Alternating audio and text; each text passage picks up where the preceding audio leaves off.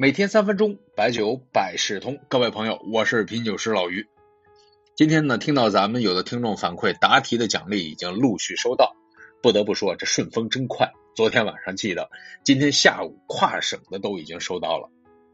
小狼羔呢要走其他的快递，明天寄出，请大家再耐心的等一下。上期呢，咱们说到一些白酒物流的故事，确实要谨慎小心。那毕竟这白酒是易碎品，而且还是食品，安全很重要。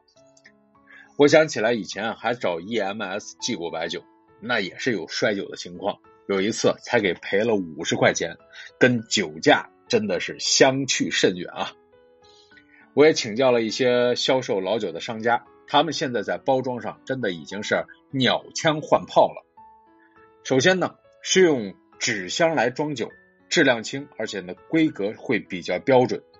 其次呢，要准备大量的泡沫塑料，大块的固定，小块的填充。如果不是一瓶酒，酒和酒之间还要有软塑料板进行填充。另外呢，底部一定要加厚。对了。直播呢，有位听众呢答对两题，一大粒小瓶酒，我都放在大的酒盒里了，中间呢就是填充了很多包水果外边的那种塑料网啊。今天收到说两瓶酒都没有问题，悬着的心放下了。这第三呢，瓶口在不损害封膜的前提下，一定要做一些保护。如果是八十年代的塑料膜，这个就比较麻烦，因为有的塑料膜已经非常的脆了，铁盖呢还好一些。另外呢，瓶身呢可以用保鲜膜包裹，避免漏酒的时候殃及酒标。特别要注意啊，瓶身和瓶口啊一定要分开缠绕，不然漏酒了最容易泡标。第四呢，包装箱四周一定要写上“请勿倒置，易碎勿压”，最好呢还有个箭头的指示，贴心的还可以写上“快递小哥辛苦了”之类的。谁让咱们的酒在人家手上，客气点没坏处。最后呢，纸箱的外边最好用胶带全方位的粘好，然后呢，做出一个手提的地方，让人家也非常的方便。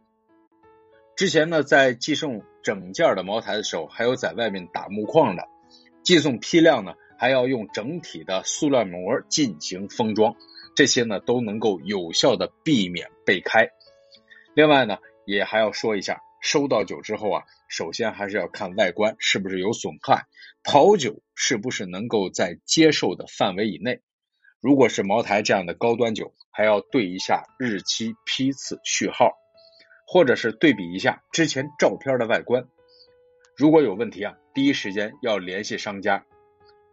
如果真的完好的拿到酒之后啊，那也不要着急马上喝掉。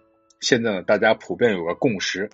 长途运输的颠簸和剧烈的震荡会打乱酒分子的紧凑度，酒分子在游离的状态下会影响香气，进而口感也不容易好。所以呢，不要着急品鉴，放上几天沉淀沉淀。北方的室外呢，过冷或者是过热的时候，也会影响酒体的稳定性。为什么咱们之前说不要长时间的在汽车后备箱里放酒，也是这个道理。白酒呢，其实不算是娇贵，不像红酒那样需要恒温恒湿。但是白酒好静，岁月呢会慢慢的只化出丰富的味道。好，两期的关于物流的讲解就到这里，不明白的加我微信 y j i u y c 有酒有财，回头呢我发几张打包的照片放到朋友圈里，可以进行借鉴。把酒保护好，在寒冷的冬天喝杯暖酒。这个情景啊，有点像唐代诗人戴叔伦描述的：“寒郊好天气，劝酒莫辞贫。